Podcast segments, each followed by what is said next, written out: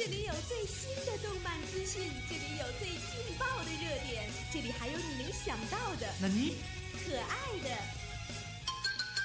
バックドラえもんです热血的、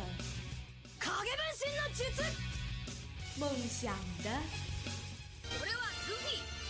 海賊王になる男だ悬念的、真実はいつも一つ 还有你想不到的。哦，FM 九五二 AC 潮控主张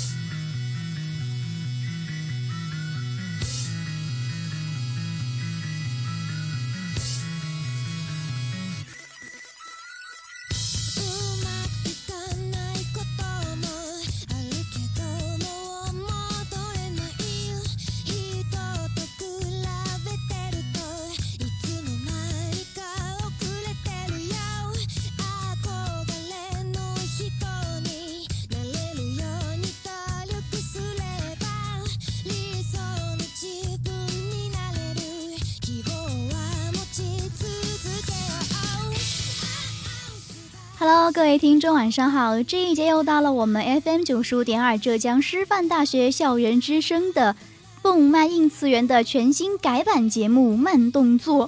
哎，那讲到这个慢动作的话，也是我一开始一时兴起贡献的这么一个名字，没有想到就被定下来。一想到这个节目名称会在 FM 九五二千秋万代永垂不朽，心里还感到那么一丢丢的小激动。那么同样是全新的味道和全新的配方啊，希望能够带给大家全新的动漫的一样的感觉吧。いっ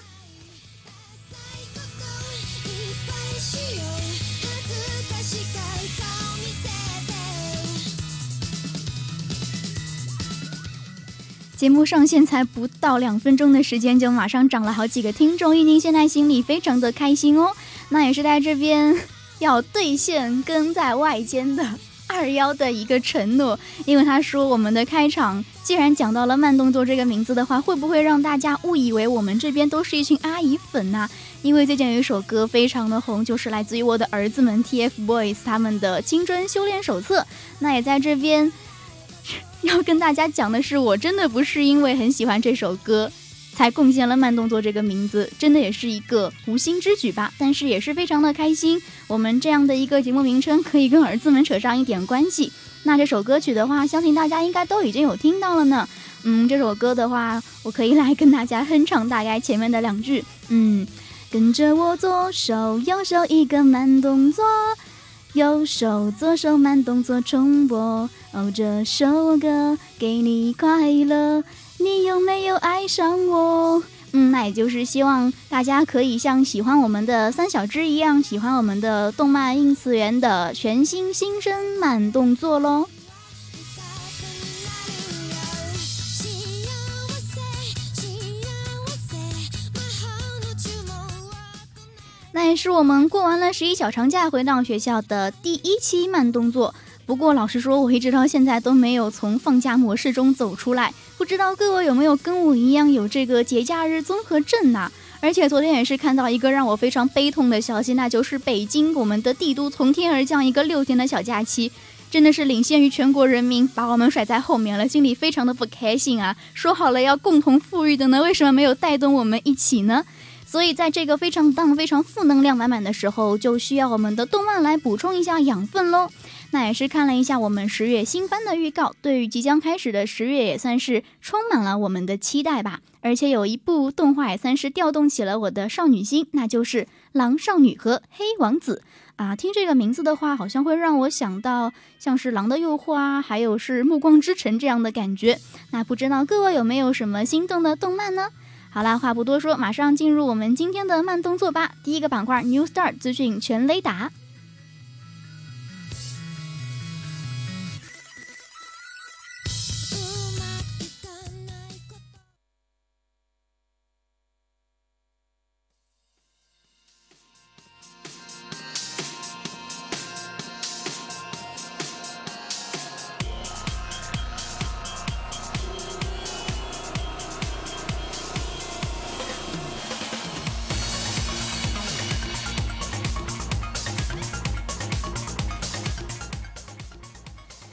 大罪从进击的巨人展开合作，根据铃木央原作漫画改编的 TV 动画《七大罪》将于近日同观众们见面。那也是有最新消息，官方宣布这部作品将同剑山创创作的超人气动画《进击的巨人》展开合作。这个消息是在九月二十八号播出的《地上波信号》首次公开《进击的巨人》特别篇以及七大队最新特别报道中公布的。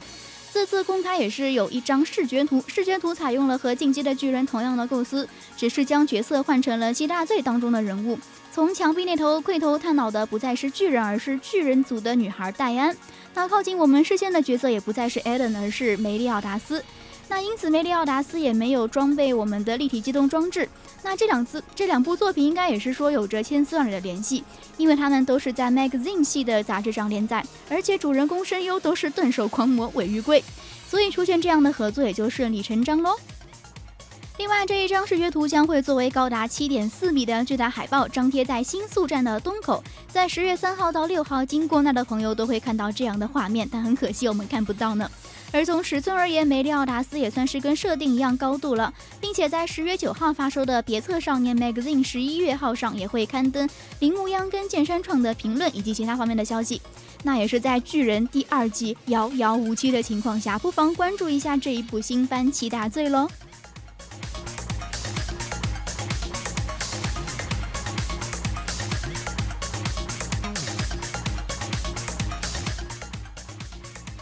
麻衣演唱《柯南》二十周年特别篇的 OP。我们的万年巨坑《名侦探柯南》已经悄悄地走进了第二十个年头。那在今年也是有关柯南的各种特别企划，也是如同雨后春笋一般的涌现出来。而让不少人感到兴奋的，应该就是将要在十二月播出的《名侦探柯南》二十周年特别篇——江户川柯南失踪事件了吧？近日有一张通跑图曝光了本作的主题曲演唱者，就是我们柯南迷的老朋友仓木麻衣。此次麻衣演唱的歌曲名字叫做《Dynamite》，意思是具有潜在危险的人和物，好像也是有预示着我们这样的一部动画特别篇所要表现的内容呢。当然，关于我们歌曲的风格内容还不清楚，唯一知晓的是这首歌同样也会是十一月十二号发售的仓木麻衣出道十五周年纪念精选集当中的选曲之一。既然能够选入我们的精选局，那我们的品质应该不会让人担心了呢。一起来期待一下我们优秀的作品和歌曲吧。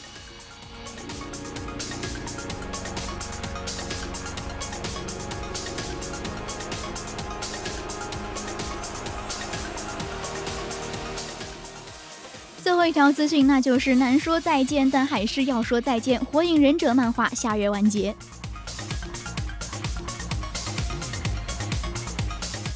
心情好复杂，我们的柯南还在上小学，我们的火影却要完结啦。《火影忍者》是日本漫画家岸本崎史的代表作之一，作品于一九九九年开始在周刊少年 Jump 上连载，而根据官方最新消息，本作将在十一月十号发售第五十期少年 Jump 上刊登最终话第六百九十九话。故事成功的将原本隐藏在黑暗中，用世界上最强大的毅力和最艰辛的努力去做最密不可宣和隐晦残酷的事情的忍者，描绘成了太阳下最最值得骄傲和光明无限的职业。在岸本崎史笔下的忍者世界中，每一位年轻的忍者都在开拓着属于自己的忍道。这部作品已经在全球发行量累计超过了两亿册啊！那距离完结还有五期，让我们在感动和遗憾当中同火影说一声拜拜吧。当然，也不要忘记十二月会公映的最新剧场版，也许到那个时候才能够看到这部作品真正的大结局。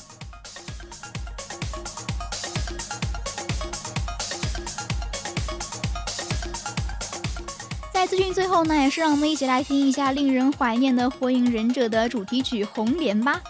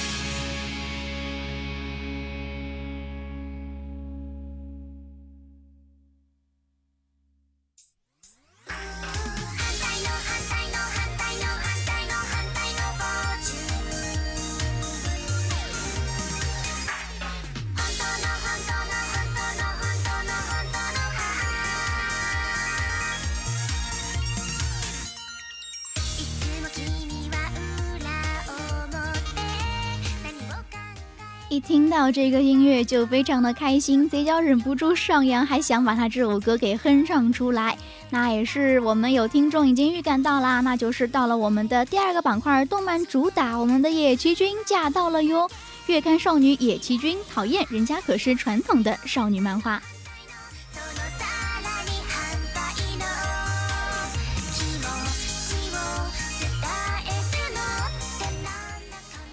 作为我们今年七月新番的最大黑马，月刊少女野崎君成功的从众多优秀作品中杀出重围，甚至超越了重口话题作《东京食尸鬼》，成为七月新番里最具人气的作品。那它的魅力也是让我们的 FM 九五二很多不怎么接触动漫的各位欲罢不能哦。虽然像是我们次元粉二幺和一宁对这个片子狂追不舍可以理解，但是从来都没有出现过一种情况：大清早打开微信朋友圈，竟然被剧透狗们把结局全部透光光了。哎，这群混蛋不是一个个都文艺又高冷？不是说好不看动漫的话，甚至说是我们这个九五二的吴彦祖啊，这个明星脸哥哥都忍不住大赞叶七君真的是我们消遣时光的佳片呀！到底是怎么回事啊？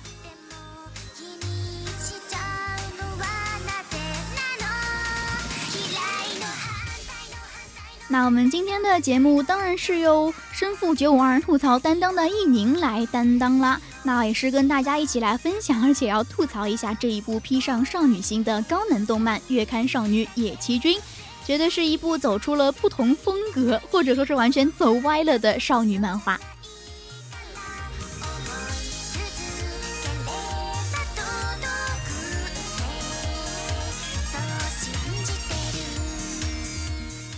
我们的故事呢，是从高中女生女主角佐仓千代的一场告白开始。她的暗恋对象是与自己同年级的男生，身高一米九，男子气概十足的野崎君。而告白结果是得到了野崎君的亲笔签名。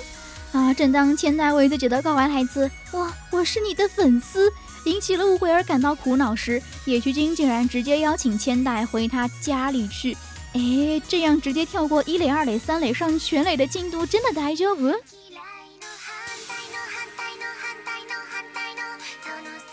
那我们的心情自然是和千代一样的，又紧张又期待。谁知道等待着他的是一堆漫画原稿。千代糊里糊涂的当起了野崎君的漫画助手。千代这才知道啊，自己的心上人野崎梅太郎君原来是一名知名的少女漫画作家。虽然作品是以描绘细腻的少女心思著称，但是野崎君本人却意外的神经大条，而且完全没有恋爱经历。他的漫画角色原型来自于身边各种各样的朋友们，而这些可爱的原型们竟是些极具反差萌的家伙。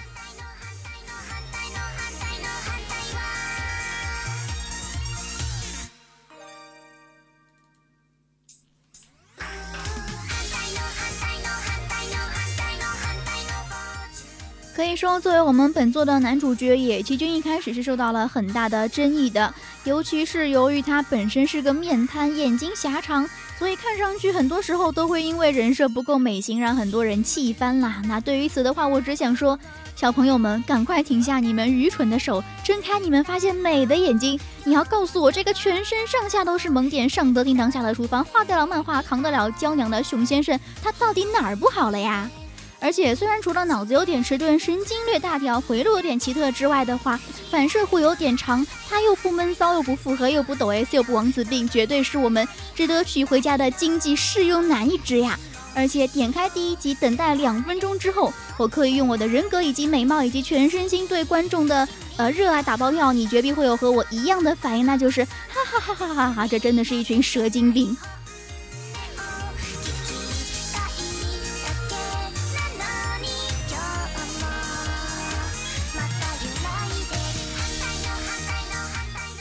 其实说到告白的话，我印象最最深刻的一部漫画和动画作品，那就是《好想告诉你》。那里面的告白场景基本上是如出一辙的，那就是黄昏，放学后的教室空无一人，清风吹拂着窗帘，高高的面瘫男主，娇小的萌系女主，各部门准备就绪，灯光摄影师 action，按照正常人的脑回路，接下来肯定会有一个让人心跳不已、doki doki 的告白场面吧。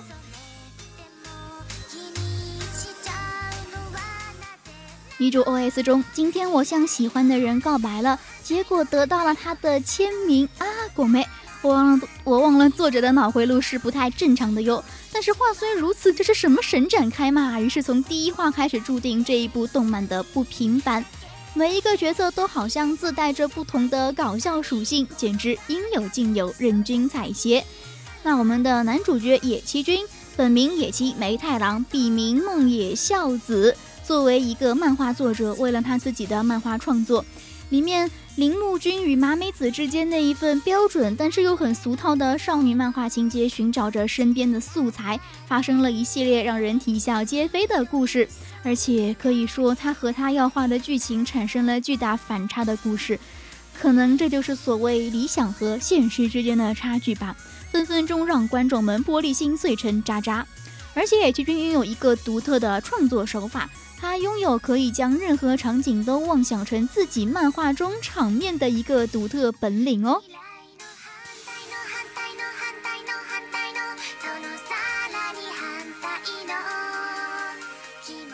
一部漫画作品当然不只是需要铃木君和麻美子这两个男女主角，还需要众多绿叶的陪衬啊。同样，我们的漫画。呃，月刊少女野崎君虽然本身是一个四格漫画小作品，但是在丰满成了一部动画作品之后，里面有各种各样非常丰满的配角就这样闪现出来了。而且，如果你在网上问这样一个问题，说，请问月刊少女野君的女主角到底是谁？可能十个里面有九个跳出来告诉你说，当然是我们的小玉玉玉子柴啦。所以也是可以看到，我们整本部作品中的一些配角们，也是拥有非常可爱的，也是非常具有存在感的一些占有欲呢。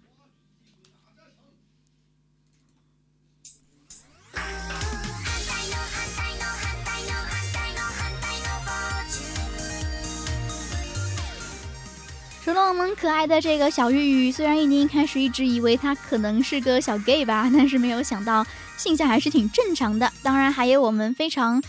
呃可靠，但是体呃身高不太高的酷前辈，还有若松这样的三只我们的小男生留宿在我们野崎君家里面的话，可以让我们脑补出一个女孩子的 girls talk 的睡衣派对。所以在这样的一个时候，我们的野崎君作为一个拿着画板自然融入背景的推偷窥狂，不知道是要让我们那些激情满满的男子汉们多少情何以堪呀！当然，在我们电脑屏幕对面的女生。观众看上去就是会非常的挥舞着小旗，觉得非常的开心喽。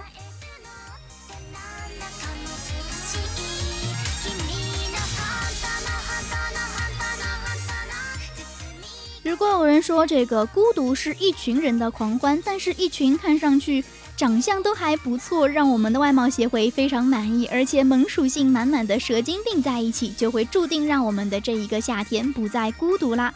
可以说，我们的每一个蛇精病都有它的可爱之处，而让我们印象最深刻的啊，不是我们的面瘫男主，也不是萌系女主，而是要数非常抢镜的一对 CP 若松和赖伟。这两人之间环环相扣的误会引发出的爆笑喜剧，让我啼笑皆非。而且说起来，这还是本作中令我印象最深刻的，觉得是 CP 感最强、最带感的一对了呢。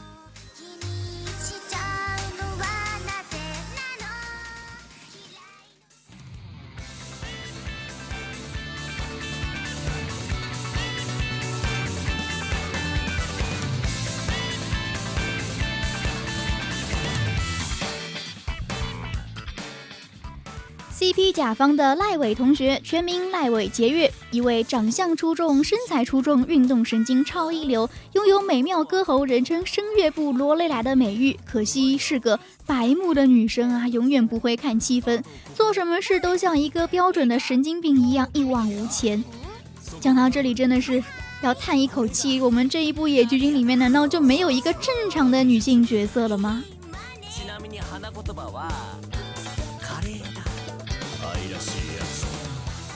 而 CP 乙方呢，我们的男生若松博龙则是完全受欺负的偏女性的男性角色，在篮球队被赖伟压着打，忍受不了之后，终于性格大爆发，跑去跟赖伟摊牌喽，却无意中做出了迷之表白。哎，这什么情况？虽然在我个人看来也去表白没有错啦。从这样一个嗯，完全是迷之表白，而且迷之神展开的剧情之后，两人越走越近，想想也是挺可怜的。事实上，围绕着这个声乐部的罗雷莱所产生的一连串误会，特别能够代表野崎君的喜剧构成方式。比如说，男生若松被赖维搞得神经衰弱，但是他的歌声却是唯一的解毒剂。每天晚上，若松只有听着我们罗雷莱的歌声，才可以安然的睡眠，甚至做一个好梦。那为了保证若松的睡眠，野崎君善解人意的隐瞒了歌声的来源。而若松这个笨蛋又误以为鹿岛难听的歌声是赖伟唱出来的，哎，这都是什么样的剧情呀？鬼圈真乱。比如说，看到赖伟和打扮出众的鹿岛同时出现在庙会，那我们的这个赖伟就自然会被幻想成为了鹿岛的男朋友。所以也是会有认为说赖伟是为了引起他的注意才要一起玩耍，还这样的迷之妄想，这样的迷之脑洞一直持续到漫画的动漫结局最后一幕。所以这样一种一环套一环的误会，制造了我们无数的笑点来源，而在剧情层面也增大了男生和女生的距离，让两个人的感情 CP 成长之路充满了戏剧性的坎坷啊。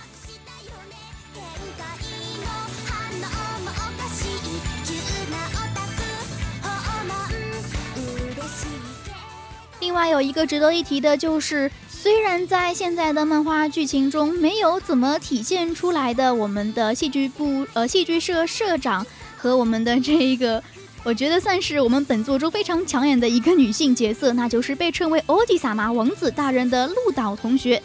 明明这一对是非常充满 CP 感，而且有最萌身高差的，但是在我们的。动画剧情中却总是被我们的这个社长脑补为，哎，这样的一个女生存在，一定是会跟我来抢女朋友的。所以两人是否能够拥有进一步的发展，从而以成为一对拥有最萌身高差和最萌脑洞的 CP，还是值得观望一下。而且这样的一对、两对、三对抢眼的 CP 的出现，是让我们觉得作者好无耻啊！你是想要以此来延长我们的连载吗？从而让我们千代的漫漫追夫路更加的艰辛和漫长了。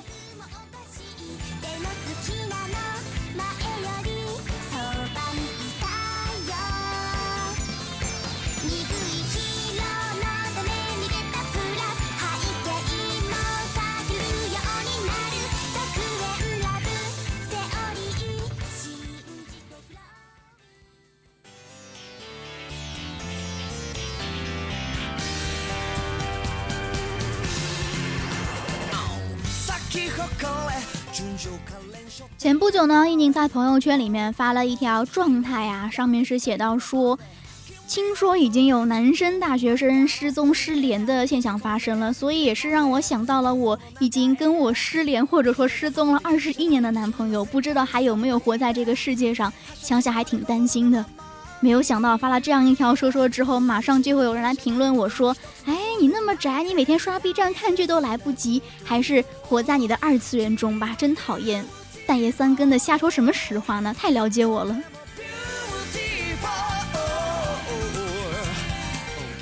所以，作为一条单身了二十九年的单身狗，真的是在看到这样少女心满满要爆棚的作品的时候，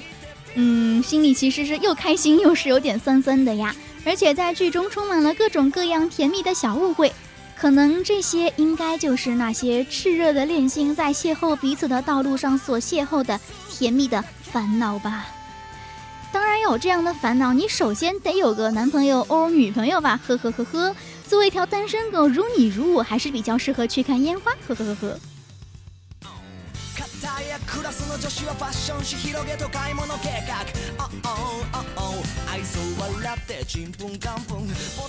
月刊少女野崎君很明显的一个特点呢，就是帅不过三秒，那就是保持着一种少女画风急转直下，突然神展开脑洞收不回来的节奏。而动画也基本上完美的遵守着这个规律，非常还原的剧情和脑洞，也是让我们拍手叫好点赞。它的表现在就是让人在一小段浪漫情节中。喘息几秒，然后又忽然跳进了演绎和神展开里，有张有放，有松有弛，有利于身心健康，会让你觉得我靠，这不会是吐槽漫的时候，适当提醒你一下呀哒，人家是少女漫啦。当然，这一点在最后一集里面表现的尤其明显。那砰砰砰绽放的烟花是我的少女心，在脑洞慢慢扩大到最大的时候，被无情的击碎，随风而逝。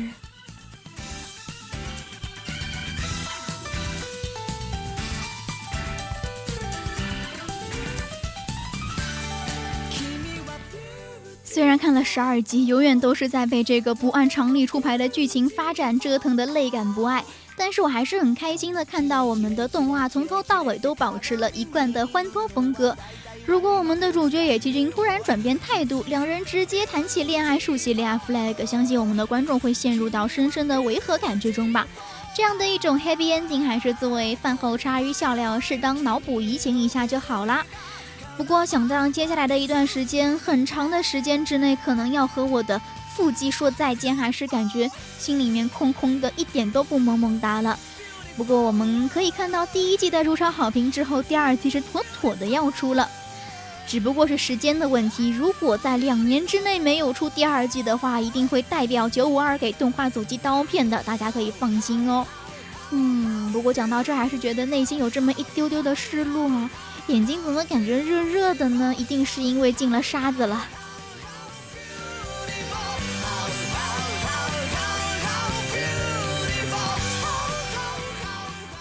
OK，在我们本期主打最后，也是一起来听一下这部月刊少女野崎君可爱的主题歌吧。我觉得这首歌唱的非常的欢快，Happy 哦！一起来欣赏一下这首主题歌吧。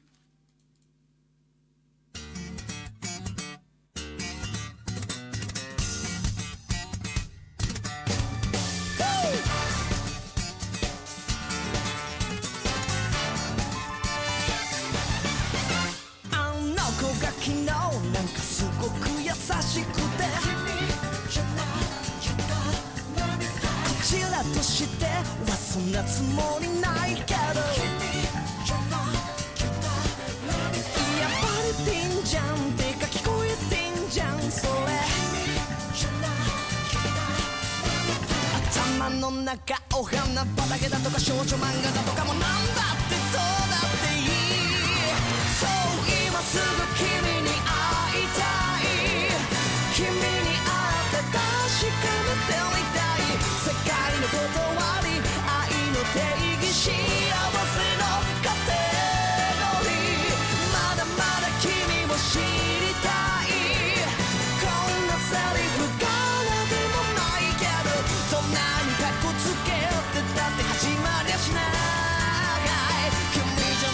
ゃなきゃダメみたい。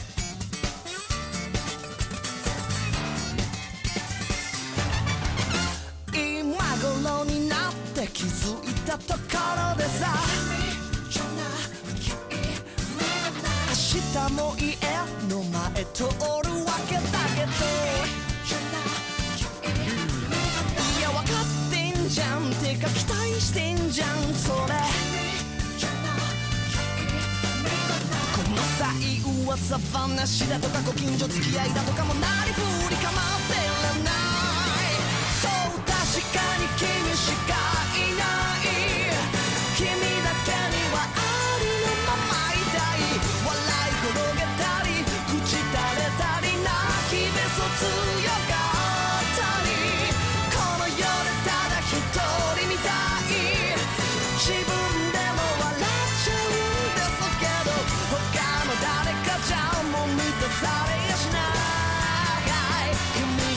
じゃなきゃ意味がない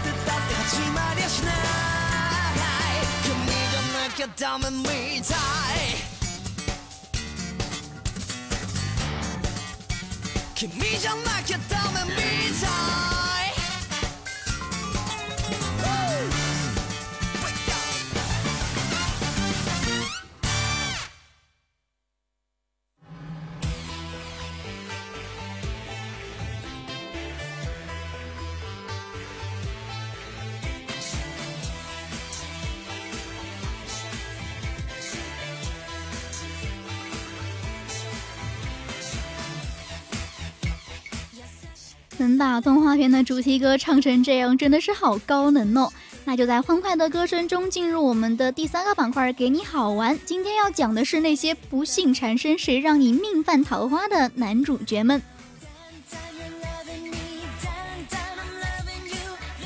其实要说到这个命犯桃花的话，真的是主角自带光环，没有办法呀。你在里面命犯桃花，在那边哀嚎说啊，为什么我如此不幸？殊不知你的屏幕外有很多宅男在鬼哭狼嚎，你走开，放开那个少女，让我来。我们动漫中的男主角似乎总是在命犯桃花时也陷入不幸的怪圈，所以估计这样也呢才能够让大家相信老天爷是公平的。不过如果没有这些不幸，故事也就无法进行下去。我们的主角也不能够头顶光环，开挂练级，最后怀抱美人成为人生赢家喽。想到这儿，我等凡人又是一把辛酸泪。但当这些主角的不幸落到自己身上，想象一下的话，应该能扛过去的没有几个人吧。如果你不信，就让我慢慢道来。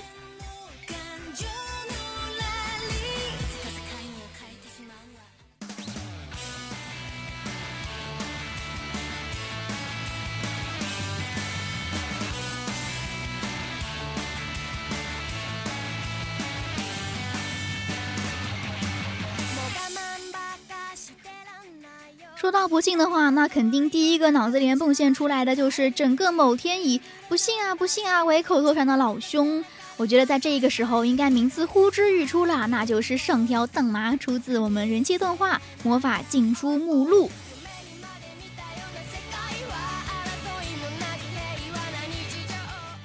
上条童子呢，在我们作品开端就为我们展示出了他无与伦比的倒霉之处，比如说跟放电初中生打架导致停电，从而冰箱里的食物变质，不小心踩到银行卡，而且经常喜闻乐见的被某修女咬头。虽然说由于他那出众的跑花运，让上条同志每每大呼“跑不幸啊”的时候，都引发无数观众吐槽：“放开放开，让我来，让我不信。”不过仔细想一想，《魔法禁书目录》以及电磁炮中他的那些要命的遭遇，恐怕就算他希望跟谁换，也没有人愿意了吧。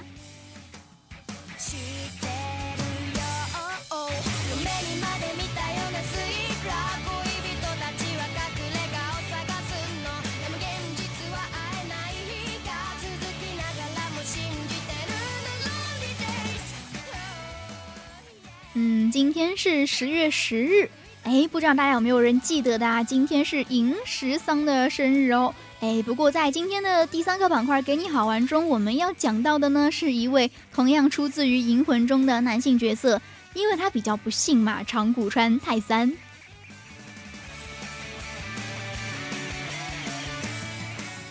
泰三在《银魂》当中刚刚出场的时候，还是一个很有前途的政府官员。手头掌握着一部分权力，家里有着美娇妻，只可惜遇人不淑，被银石赶上了。结果从此开始了一段找工作没戏，老婆跑了，整天只能露宿公园的废柴大叔生涯。而且不知道为什么，每当他重新振作起来，希望能够有一个好开始时，都会被各种各样的意外情况打回谷底。哪怕是再热血的严肃剧情，我们的泰三也都是扮演着一个逗逼的形象。如此命运，只能说是听者伤心，闻者流泪。反观我们的银石桑，他今天生日竟然刷上了热门微博，哎，这人气真的是杠杠的。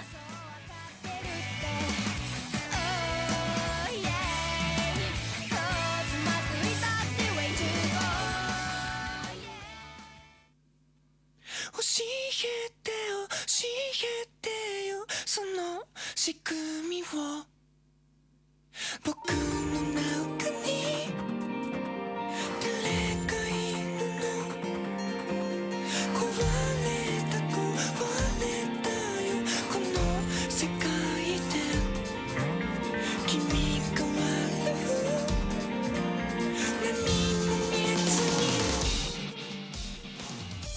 何も見えずに近 同期也是我今年听过最好听的动画主题歌。一想到这一部作品的话，心里就感觉戳戳的，那就是《东京食尸鬼》。我们今天要讲到的这一个非常好玩里面的盘点角色，就是它的主角金木研。名字听上去还挺像中国人，挺像韩国人，就是不像日本人。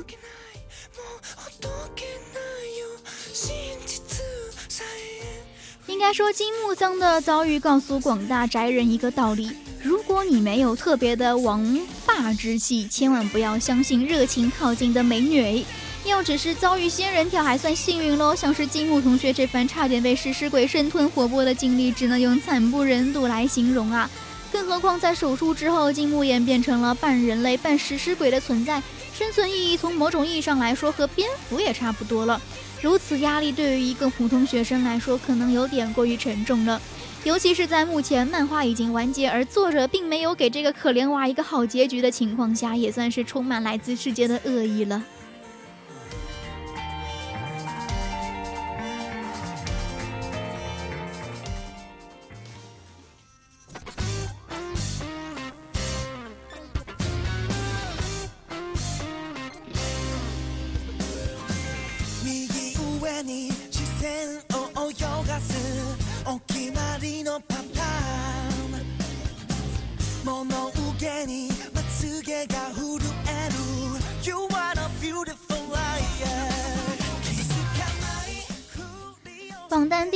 的不幸男是可以几乎称得上战斗系废柴男代表的定真寺，出自于 EVA《新世纪福音战士》。虽然这位男主人公坐拥三大后宫凌波丽、明日香以及哎朱勋，好像有点不对。不过他在作品当中绝大时候表现还是被冠以了懦夫一词。由于亲眼目睹母亲在实验事故中被消灭，再加上父亲冷酷无情，给少年带来了莫大的精神压力。突袭世界的大灾难第二次冲击后，世界在废墟之上重建了。十四岁的少年定真寺被父亲定元堂叫到了第三星东京市，本以为可以得到父亲久违的一个拥抱的时候，却被父亲冷酷的命令去驾驶名为 EVA 的巨大人形机器人与使徒战斗。真嗣本来已经表示拒绝了，但是看到重伤的替补驾驶员凌波丽之后，决定还是遵从父亲的命令。就这样，从来没有接受过训练的少年准备驾驶 EVA 初号机迎战使徒。对于这样一个只是战斗力为零的普通少年，甚至是一个有点懦弱的男生，这样大的变故足以称之为不幸了吧？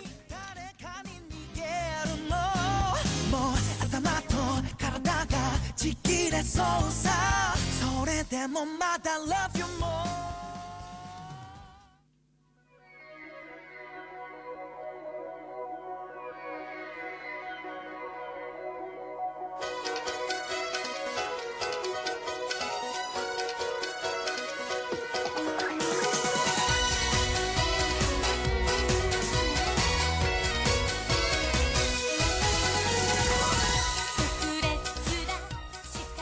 榜单最后一位的不幸男主是谁？你猜？听到这个音乐的话，可能会有那么一点点小小的预感呐，那就是来自于哆啦 A 梦的男主也比大雄啦。如果说刚刚的真嗣是我们战斗系废柴男代表，那这一位初代不幸男 Number One 自然不会逃脱我们投票的魔爪喽。此次排在我们第五位，算是压轴吧。那对于大雄的命运，相信随便看一集都会知道。他这个同学啊，成绩不行，娶了个肥胖老婆，找不到工作，开公司却遭遇火灾，一辈子贫穷拖累到孙子辈，每天生活中会都会发生好多好多被家长骂、被同学欺负的一些不幸的事情。但是就在某一天，他的命运发生了翻天覆地的改变，有了一只来自未来的哆啦 A 梦。但是，即便是开了这样逆天的金手指之后呢，他依然整天被胖虎等人欺负，在学校被老师骂，走个路都要被野狗咬，这到底是怎么回事呢？难道你的人生真的是如此的荡吗？所以最近一段时间有一个非常励志的句子，叫做“你看大雄他都能够这么坚强的活着，你怎么好意思喊想死？”哎，最后一个问题竟然不是学挖掘机去哪家强？哎呀，这个真的是要讲差评了呢。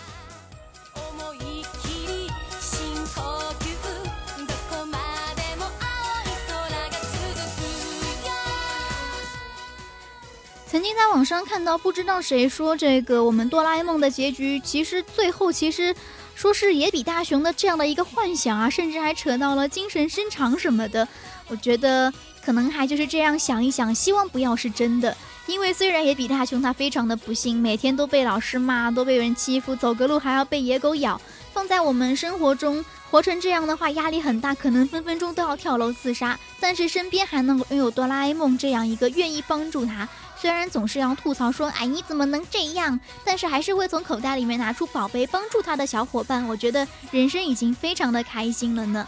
所以在这里也是希望大家可以向野比大雄学习，即便身边没有哆啦 A 梦，依然会有一群爱着你、保护你、吐槽你，但是又会在你不幸的时候关怀你的小伙伴们。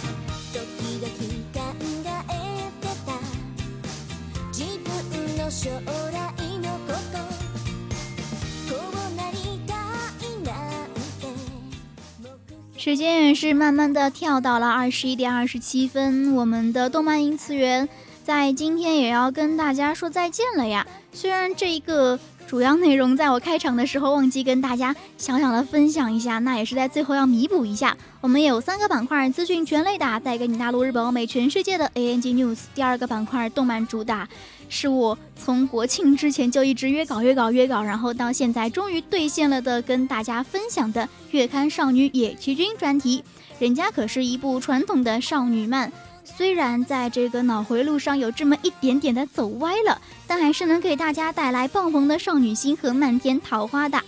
第三个板块给你好玩是那些不幸产生任谁让你命犯桃花，让人欲罢不能的羡慕的男主角们。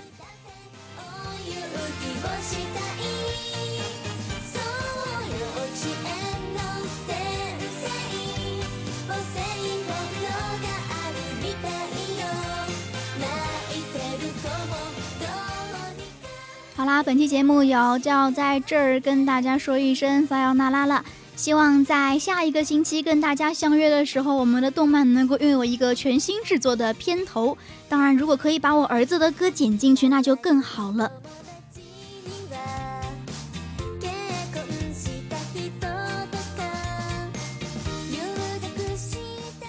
虽然周末要补课，但也是要打起精神来哦。希望大家都可以元气满满的度过我们接下来的两天，又要补课，可能还有百团大战和招新各种高能的周末。那在这儿也是跟大家说一声干巴爹，我是主播一宁，我们下期再见，拜拜。